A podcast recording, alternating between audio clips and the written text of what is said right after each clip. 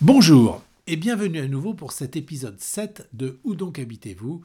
Le podcast qui décloisonne l'architecture, l'urbanisme, le patrimoine, le paysage, la géographie et tout ce qui relève de l'aménagement du et des territoires. Aujourd'hui, pour clore cette première série de 7 épisodes, je vais aborder un sujet relativement difficile, car pas évident pour beaucoup d'entre nous. Cet épisode traitera des rapports complexes entre culture et climat, Culture et climat, c'est le titre de cet épisode, ou plus précisément de l'importance des cultures dans nos préoccupations environnementales, notamment dans les changements climatiques en cours. Climat, culture, deux mots, deux concepts qui n'est pas usuel d'associer, que certains opposent parfois même. L'exercice d'aujourd'hui consiste donc à mettre en évidence les liens, euh, les liens intimes entre ces deux concepts. En préambule, précisons que je n'ai aucune leçon à donner sur des sujets aussi importants pour l'avenir de nos sociétés humaines. La conférence Culture et Climat que je donne régulièrement depuis 2016 et dont cet épisode s'inspire a permis de partager des interrogations, des doutes face à certaines affirmations, chiffres ou événements qui ponctuent notre actualité. Une actualité dans laquelle règne souvent un discours, euh, disons, quelque peu formaté sur ces sujets. Loin de moi la volonté d'être exhaustif. Les informations et les exemples avancés ne sont que ceux que j'ai eu la chance de croiser, vous en avez probablement croisé d'autres, différents, voire de bien meilleurs. Plusieurs questions s'imposent en introduction. Une première, posée dans les épisodes précédents. Est-il encore crédible d'agir aujourd'hui contre les dérèglements climatiques comme si les arguments et les solutions relevaient naturellement et exclusivement d'une approche scientifique universelle? De toute évidence, ce sont les mutations des cultures de nos sociétés humaines qui entraînent les changements climatiques et non l'inverse. Une évidence parfois écoutée, rarement entendue et presque jamais prise en considération. J'ai ajouté presque par optimisme. Bon. Peut-on encore aujourd'hui parler de crise écologique sans chercher à comprendre les origines humaines, culturelles et sociales? Quelle valeur donner à la diversité dans un monde de plus en plus globalisé? Peut-on encore séparer celle qui relève de la nature de celle qui relève de la culture. D'un côté la biodiversité et de l'autre la diversité culturelle Les éléments de réponse avancés ici sont présentés en deux chapitres. Le premier intitulé Culture et environnement, puis le second intitulé Climat et culture. Commençons donc par culture et environnement.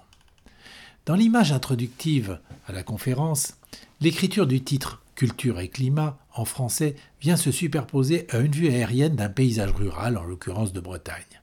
Imaginez la vue d'avion d'un paysage de bocage ponctué de hameaux et de lieux-dits. Imaginez maintenant, bon, sans image l'exercice est un peu difficile, mais je vais essayer d'être le plus clair possible. Imaginez donc maintenant que cette conférence soit donnée dans un autre pays de culture fondamentalement différente. Par exemple, encore la Chine, diront certains autres. Bon, par exemple la Chine. Dans la photo que nous aurions vue, le titre serait écrit en caractère chinois, Shiru He Wenhua, qui veut dire culture et climat.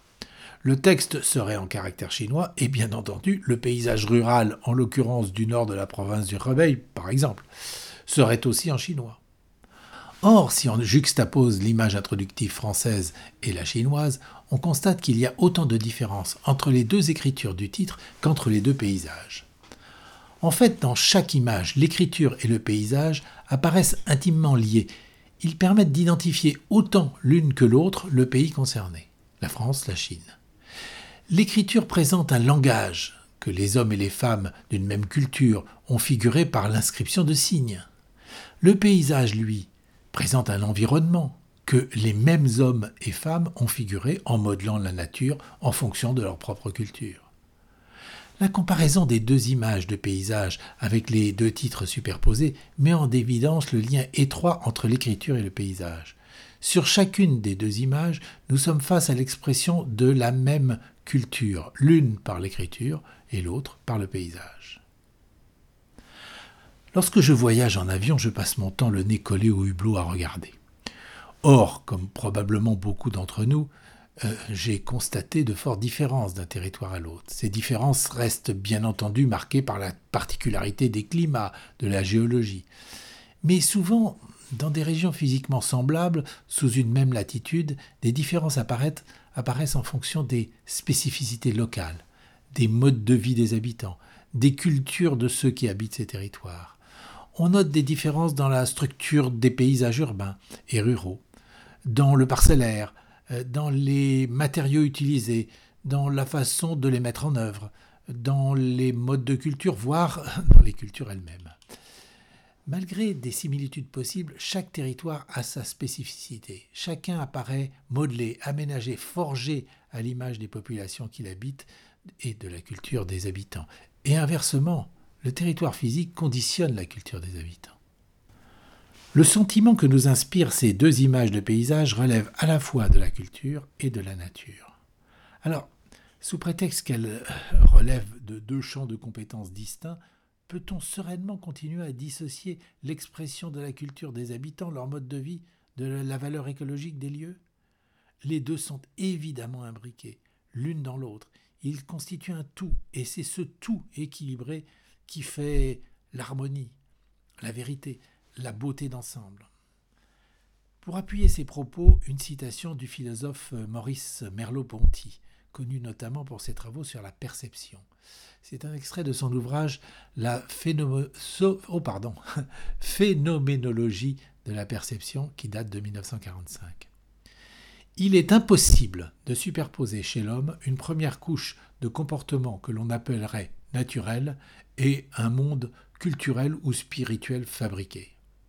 Tout est fabriqué et tout est naturel chez l'homme comme on voudra dire en ce sens qu'il n'est pas un mot, pas une conduite qui ne doivent quelque chose à l'être simplement biologique et qui, en même temps, ne se dérobe à la simplicité de la vie animale, ne détourne de leur sens les conduites vitales par une sorte d'échappement, par un génie de l'équivoque qui pourrait servir à définir l'homme. Une autre observation relative aux, deux images de paysages décrites précédemment française et chinoise. Chacune reflète un tout que nous percevons avec nos yeux d'aujourd'hui et apprécions dans le contexte actuel bien particulier. Mais un paysan du début du siècle dernier, qui a vécu la souffrance engendrée par le travail de la terre et rêvait de la modernité initiée par euh, les technologies nouvelles, ne l'aurait certainement pas apprécié de la même façon. Nous reviendrons un peu plus tard sur le sujet par une anecdote sur le grand-père de ma femme. Ces deux paysages en images ont relativement peu évolué depuis plusieurs siècles. Cependant, la perception que nous en avons a profondément changé. Nous ne les voyons plus de la même façon. Après l'ère industrielle marquée par euh, la révolution de la modernité où il était de bon goût de considérer ce monde rural séculaire comme arriéré et passéiste, nous sommes entrés dans une nouvelle ère. En ce premier quart du XXIe siècle, les dérèglements climatiques observés régulièrement alertent les scientifiques et entraînent une sensibilité écologique de plus en plus forte. Ce type de paysage traditionnel figure alors pour beaucoup d'entre nous un écosystème séduisant, parce que paraissant exemplaire au regard de notre souci de préserver le climat et garantir un développement durable. Ceux qui ont bâti ce système sont aujourd'hui nos maîtres, disait un de mes amis ingénieur agronome et écologue. Ils vivent dans un équilibre social et environnemental remarquable. Ils tirent parti de tout avec un souci d'économie inégalable. Ils n'impactent pas ou très peu notre capital terre. Et pourtant, et pourtant dans le monde entier, combien de villages et de paysages qui les entourent sont voués à disparaître? Des millions, voire beaucoup plus. Les habitants, attirés par les lumières de la ville, partent régulièrement pour les grandes agglomérations. Ils constituent le flot des travailleurs qui migrent vers les grandes agglomérations et les villes-usines. Au niveau national, les Nations Unies avancent des chiffres qui font froid dans le dos. 2 milliards et demi de personnes de plus habiteront dans les villes d'ici 2050. Dans la même période, les habitants des quartiers précaires en périphérie des villes passeront de 860 millions à près de 3 milliards si rien n'est fait pour enrayer la tendance. Et que deviendront les territoires délaissés, suite à ces migrations? Plusieurs questions viennent à l'esprit, notamment sur l'évolution et les étapes du changement nécessaire pour éviter le pire. Nous y reviendrons dans le chapitre suivant. Bien que sur des rythmes beaucoup plus lents, le plus souvent pour des raisons commerciales et d'échanges ou de guerre et de conquête, les migrations ont de tout temps occasionné des brassages de population. les mélanges de cultures ont généré des synthèses originales, comme disait Claude Lévi-Strauss. Rappelez-vous cette citation dans l'épisode 3, l'anthropologue, le pape et le président.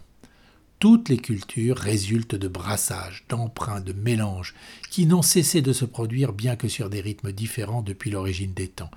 Toutes pluriculturelles par leur mode de formation, les sociétés ont élaboré chacune au cours des siècles une synthèse originale. Certaines de ces synthèses, qui ne sont pas ou peu développées, mais dont persistent des traces ou des témoignages, nous surprennent tant notre esprit est formaté pour ne considérer qu'une seule référence majeure que l'on voudrait immuable, voire qu'un ou deux modèles par culture ou guère plus. Les grandes routes commerciales, notamment la route de la soie, sont jalonnées d'exemples de mélanges occasionnant des mutations culturelles absolument étonnantes. De nombreux édifices construits en témoignent encore aujourd'hui. Alors euh, là, une parenthèse s'impose. Si j'évoque les édifices, c'est parce que dans les sociétés sans livres, les, sociétés sans livres imprimés, avant la pratique de l'imprimerie, euh, ces édifices constituent le témoignage le plus probant des civilisations qui les ont bâtis. Ils ont été la grande écriture du genre humain, comme l'a écrit Victor Hugo dans son roman Notre-Dame de Paris. Euh, petite, encore une nouvelle parenthèse, euh, roman republié en 2019 en format poche, classique pocket, à lire et relire, notamment le livre 5, Ceci tuera cela. D'où est extrait cette citation L'architecture est le grand livre de l'humanité, l'expression principale de l'homme à ses divers états de développement, soit comme force, soit comme intelligence.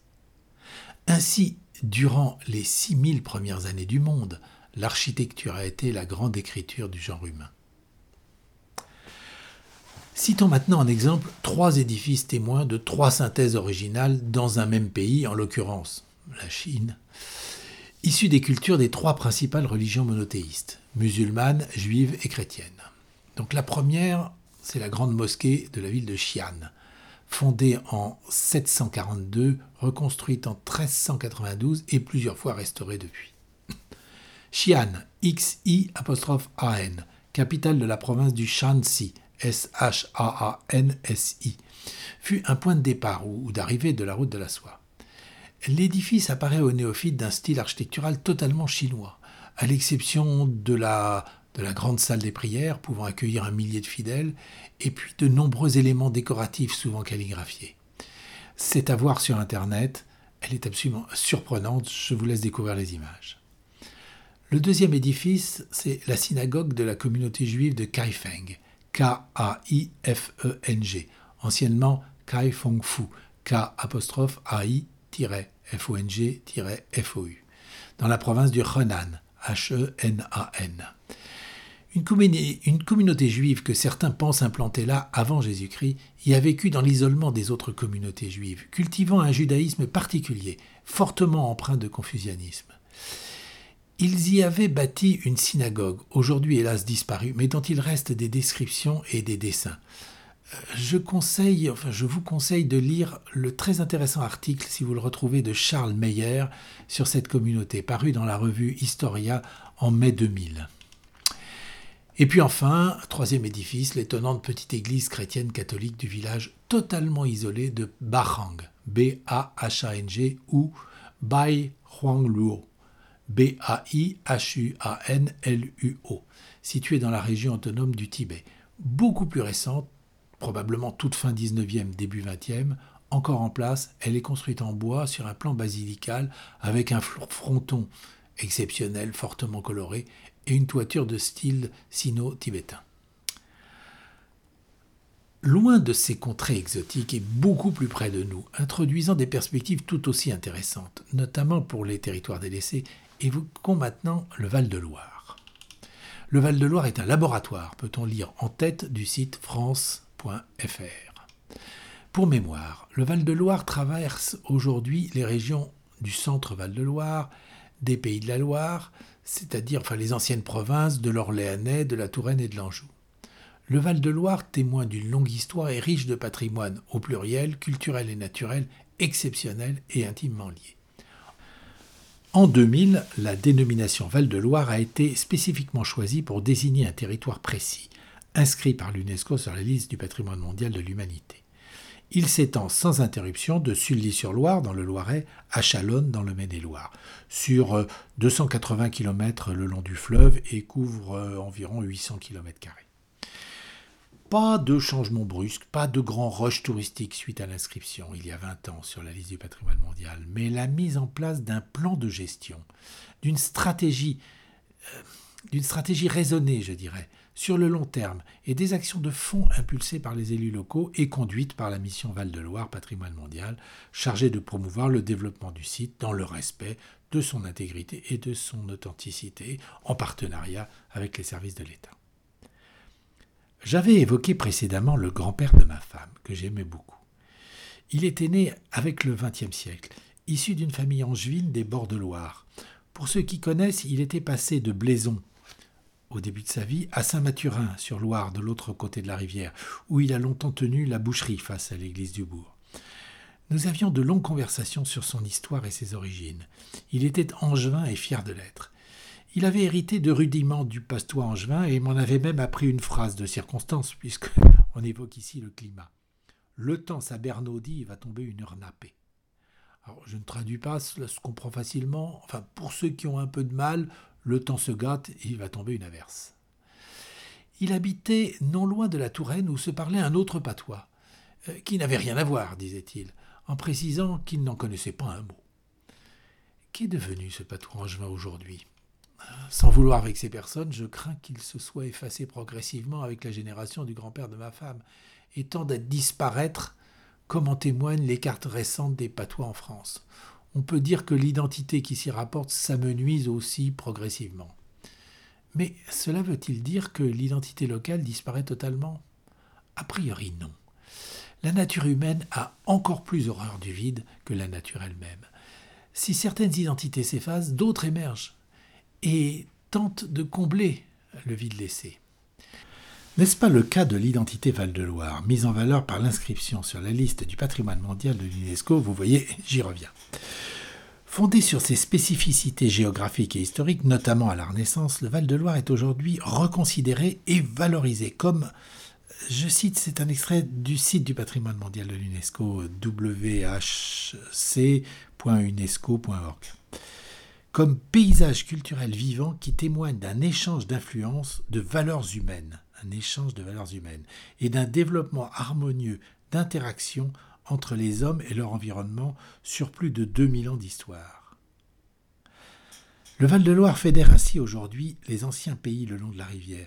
On n'y parle pas de patois spécifiques, mais de plus en plus de gens, d'institutions s'y réfèrent pour identifier leur pays, celui qu'ils habitent, celui qu'ils aiment ou, celui où ils travaillent.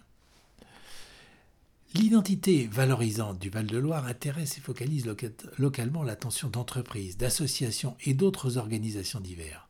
Citons, pour l'illustrer, bah, en premier la région, la région centre, devenue en janvier 2015 région centre Val-de-Loire. Mais on peut citer aussi l'université Centre Val-de-Loire, Spirit of the Loire Valley, comme ils le définissent en anglais. Euh, la Technopole orléanaise Val-de-Loire, l'École nationale d'ingénieurs, l'ENI Val-de-Loire, euh, les fruits et légumes Val-de-Loire, la Ligue de tennis des Pays de la Loire, etc., etc. Le phénomène fait boule de neige. Non loin de là, dans son sillage, d'autres identités commencent à émerger, à émerger des vallées, comme celle de la vallée du Loire, euh, de la vallée de l'Indre, du Val de Drône dans le Périgord, etc. Mon entreprise a besoin de racines pour avoir des ailes, reprenait récemment à son compte un grand chef d'entreprise breton qui rayonne dans le monde entier. Cette affirmation est extraite d'une enquête auprès des chefs d'entreprise de Bretagne Sud publiée en 2014 dans un article de Clément Marinos intitulé Les entreprises performantes en dehors des métropoles. Au regard des exemples précités ainsi que de nombreuses autres récentes manifestations de ce type, est-il encore crédible de vouloir agir aujourd'hui sur l'environnement, sur le climat, comme si les arguments et les solutions relevaient exclusivement de la nature, c'est-à-dire d'une approche universaliste? La distinction entre nature et culture ne varie-t-elle pas d'une société à l'autre? N'est-elle pas elle-même culturelle? Rappelons ici les propos de Nicolas Hulot sur la conférence euh, Paris Climat 2015, vous la COP21. en qualité d'envoyé spécial du président de la République française pour la protection de la planète. C'est un extrait de l'article La crise climatique est une crise de sens, publié dans Le Monde du 29 juillet 2015. Je cite Compte tenu de l'inertie des négociations, il faut actionner les leviers de la conscience, du sens et de la spiritualité, même si, dans un monde très matérialiste, ça n'aura pas la même résonance que cela mérite. On ne peut pas ignorer la dimension culturelle de notre crise. Voilà. Passons maintenant au, chapitre 2, climat et culture. La COP21 s'est donc déroulée à Paris en 2015. Nous avons vu et lu les nombreuses déclarations et commentaires qui ont précédé, accompagné et suivi cet événement qui est resté un événement majeur. Dans ce foisonnement d'informations, j'ai retenu deux certitudes affirmées clairement. La première, celle concernant l'influence de l'homme sur le climat. Et la deuxième sur la définition d'une nouvelle époque, une nouvelle époque géologique appelée Anthropocène par le prix Nobel de chimie Paul Crutzen, qui confirme qu'il ne s'agit pas d'une crise passagère. La grande majorité des études et les recherches engagées posent clairement les problèmes et préconisent des actions rapides. On peut cependant s'interroger sur les modalités concrètes de mise en œuvre de certaines solutions avancées, notamment parce qu'elles apparaissent exclusivement techniques. L'exclusivité de la référence technique est-elle encore crédible aujourd'hui? Mettons en parallèle deux cartes, deux cartes du monde que je vais décrire faute de ne pouvoir les montrer. La première est extraite du rapport du GIEC de 2014. Elle est intitulée Impact observé attribué au changement climatique. Notez que changement climatique est au singulier, ce qui peut apparaître surprenant quand on sait les différences considérables de climat qu'il y a d'un endroit du monde à l'autre, mais passons. Cette carte montre donc la répartition et les types de catastrophes annoncées dans le monde. Cette répartition apparaît sur la carte relativement équilibrée, elle affiche des conséquences semblables partout dans le monde, comme si toutes les parties du monde étaient concernées à la même enseigne, comme si toutes les sociétés, tous les groupes humains allaient être confrontés à un niveau semblable de problèmes. La seconde illustre le nombre, et la, le nombre et la répartition des victimes de catastrophes naturelles pendant les 30 dernières années du XXe siècle et un peu après. Contrairement à la première carte, on y voit un grand déséquilibre notamment entre l'Europe de l'Ouest et l'Asie du Sud-Est. Le nombre de victimes dans la région qui va du Moyen-Orient à l'Extrême-Orient est sans commune mesure avec celui de nos régions relativement bien préservées. Pourquoi alors la première carte, extraite du rapport du GIEC, censée montrer objectivement l'impact observé attribué au changement climatique, est-elle à ce point uniforme? Je vous laisse réfléchir au sujet. Les médias nous ont habitués aux images des catastrophes naturelles dans ces pays lointains. Elles sont nombreuses et dramatiquement impactantes sur les populations. Or, lorsqu'on recherche, toujours sur Internet, les projets et les solutions avancées pour lutter dans ces régions sensibles contre ces catastrophes, on en trouve peu, voire pas du tout. Par contre, on trouve de très vastes et très coûteux projets de barrages pour protéger Londres, New York ou Venise. Sans commentaire. Ça me rappelle dans mon enfance les efforts désespérés mais vains que nous faisions pour protéger nos châteaux de sable contre la marée montante, avec comme différence des millions de déportés et de morts consécutifs à la montée des océans. Mettons maintenant en parallèle deux courbes, deux courbes relatives au changement au pluriel en cours dans le monde. Les pays les plus touchés par les migrations dans le monde sont aussi parmi les pays les plus concernés par les guerres et les conflits locaux. La première courbe exponentielle est extraite d'un article du Courrier international de novembre 2014, qui reprend les idées avancées dans la thèse de doctorat d'Elisabeth Vallet, chercheuse à l'Université du Québec. Cette courbe exponentielle figure l'augmentation fulgurante du nombre de murs, de séparations, de barrières élevées dans le monde. Et et c'était sans compter le récent projet porté par le président des États-Unis d'Amérique d'élever un mur entre son pays et le Mexique. On constate que ces murs ne suivent pas toujours les frontières des pays, notamment lorsque ceux-ci ont été tracés arbitrairement ces derniers siècles. Manifestement, ils séparent, euh, des cultures face aux nombreux phénomènes migratoires, aux déplacements de populations de plus en plus importantes partout dans le monde. Mais pas exclusivement ils illustrent aussi les craintes et les crispations qui conduisent à vouloir se protéger. Il apparaît alors intéressant de mettre en parallèle de cette première courbe une seconde, tout aussi exponentielle, figurant l'accélération des changements dans nos sociétés, notamment depuis le milieu du XXe siècle. Nous le vérifions chaque jour dans nos sociétés dites modernes. Tout devient toujours plus rapide. Pour information, ce graphique accompagné de commentaires a été présenté dans l'exposition permanente du Musée de l'Homme à Paris, au Palais de Chaillot.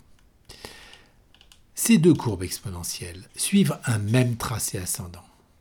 Peut-on alors interpréter la première courbe, les murs, les protections, comme une conséquence de l'accélération du changement figuré par la seconde?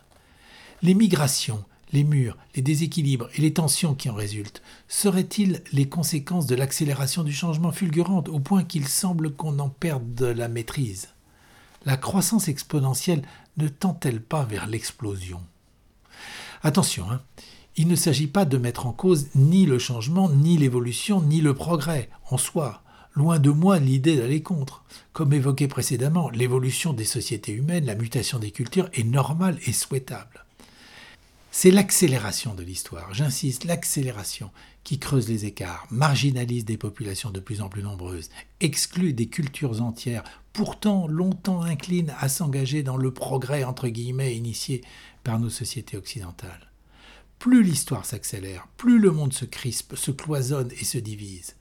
Ce sont de simples réactions de défense de nos sociétés de simples réactions de défense de nos sociétés. Comment peut-on imaginer dans ces conditions pouvoir régler le problème climatique sans poser préalablement le problème dans sa globalité, celui de l'accélération du temps et ses multiples conséquences? Dit autrement, dans le contexte actuel, le progrès n'a plus du tout le même sens qu'au siècle dernier. Il ne consiste plus aujourd'hui à accélérer le changement, mais au contraire, à calmer le jeu, à calmer cette accélération de l'histoire. Il consiste à chercher comment retrouver un équilibre salutaire. En ce sens, les cultures et les patrimoines, mais aussi le local, le long terme, les savoir-faire, les fais-le toi-même, do it yourself en anglais, deviennent des ressources à utiliser pour calmer ces accélérations. Ils rejoignent et enrichissent ainsi une logique écologique restée trop longtemps exclusivement scientifique et technique. En ce premier semestre de l'année 2020, le confinement et la pause imposée par les gouvernements suite aux effets du Covid-19 ne nous offrait-il pas l'occasion d'une réflexion sur le temps pour, que nous, pour aider à mieux comprendre ces phénomènes? Voilà, ce chapitre du septième épisode de Où donc habitez-vous se termine sur cette interrogation. Que conclure, si ce n'est rappeler que culture et climat sont intimement liés, intimement imbriqués? Mais vous avez peut-être noté que dans le titre de cet exposé, les deux mots sont au pluriel. Culture avec un S à la fin et climat avec un S à la fin. Et c'est volontaire, car il me semble qu'un préalable à la recherche de solutions tient dans ce pluriel. Prenons le mot culture. La multiculturalité est au cœur de l'action de l'UNESCO. Je cite l'UNESCO. La diversité culturelle renvoie à la multiplicité des formes d'expression des cultures, des groupes et des sociétés donc renvoie aux cultures au pluriel. Mais sous réserve de considérer, et c'est important, que chaque culture n'est pas figée, que pour vivre, elle doit pouvoir continuer d'évoluer et se développer au contact des autres cultures, ce qui justifie d'autant plus le pluriel. Prenons maintenant le mot climat. Le dictionnaire Larousse lui donne un sens au singulier et d'autres au pluriel. Au singulier, il s'agit de, je cite, de l'ensemble des phénomènes météorologiques qui caractérise l'état moyen de l'atmosphère en un lieu donné. Ce sens au singulier est celui le plus fréquemment utilisé dans les débats au sein des conférences pour le climat dites euh, COP, de l'anglais Conference of Parties. Au pluriel, le mot climat prend d'autres sens, notamment celui défini ainsi un ensemble des conditions de vie, des circonstances qui agissent sur quelqu'un, milieu, ambiance, contexte. Par exemple, le climat politique, le climat social et j'ajouterai le climat culturel. Les climats. La solution à la crise climatique passe par la pluralité et par plus de considération pour la variété des différentes cultures et par l'écoute de leurs réactions face au dérèglement climatique actuel. Une plus grande attention, une étude objective, une meilleure prise en considération des climats ambiants, des climats ambiants apparaît indispensable pour ouvrir un dialogue dans la perspective de solutions crédibles. Merci pour, euh, pour toute votre attention. Alors, pour information, une première écriture de, de, ces propos avait été rédigée pour préparer la conférence Culture et Climat présentée le 4 février 2016 à la Cité de l'Architecture et du Patrimoine à Paris dans le cadre des cours publics de l'école de Chaillot. Cette année-là, les cours publics avaient pour thème Patrimoine, territoire et climat. Et Philippe, Philippe Madec, qui en avait fait la leçon introductive, avait choisi pour titre, citant Voltaire, Le climat que j'habite. J'aime beaucoup son titre. Ma conférence elle, Culture et Climat, a été ensuite actualisée pour être présentée à Brest en mars 2016, en introduction du printemps de l'architecture en Finistère, en avril 2016 à Troyes pour introduire le concours annuel organisé par l'Association de sauvegarde et avenir de Troyes, en 2017 à Rennes pour l'École nationale supérieure d'architecture de Bretagne, en 2018 à Valogne dans la Manche devant les membres du Rotary Club, et régulièrement en 2017, 2018, 2019 à l'Université de Versailles-Saint-Quentin en Yvelines dans le cadre des cafés conf du Master MOCA. Voilà, ici comme à la fin du précédent épisode, je suis preneur d'informations sur vos expériences et vos commentaires à la matière. Merci pour votre écoute et à bientôt donc pour la suite, un, nouvel épisode du podcast Où donc habitez-vous dont vous découvrirez prochainement le sujet. À bientôt, au revoir.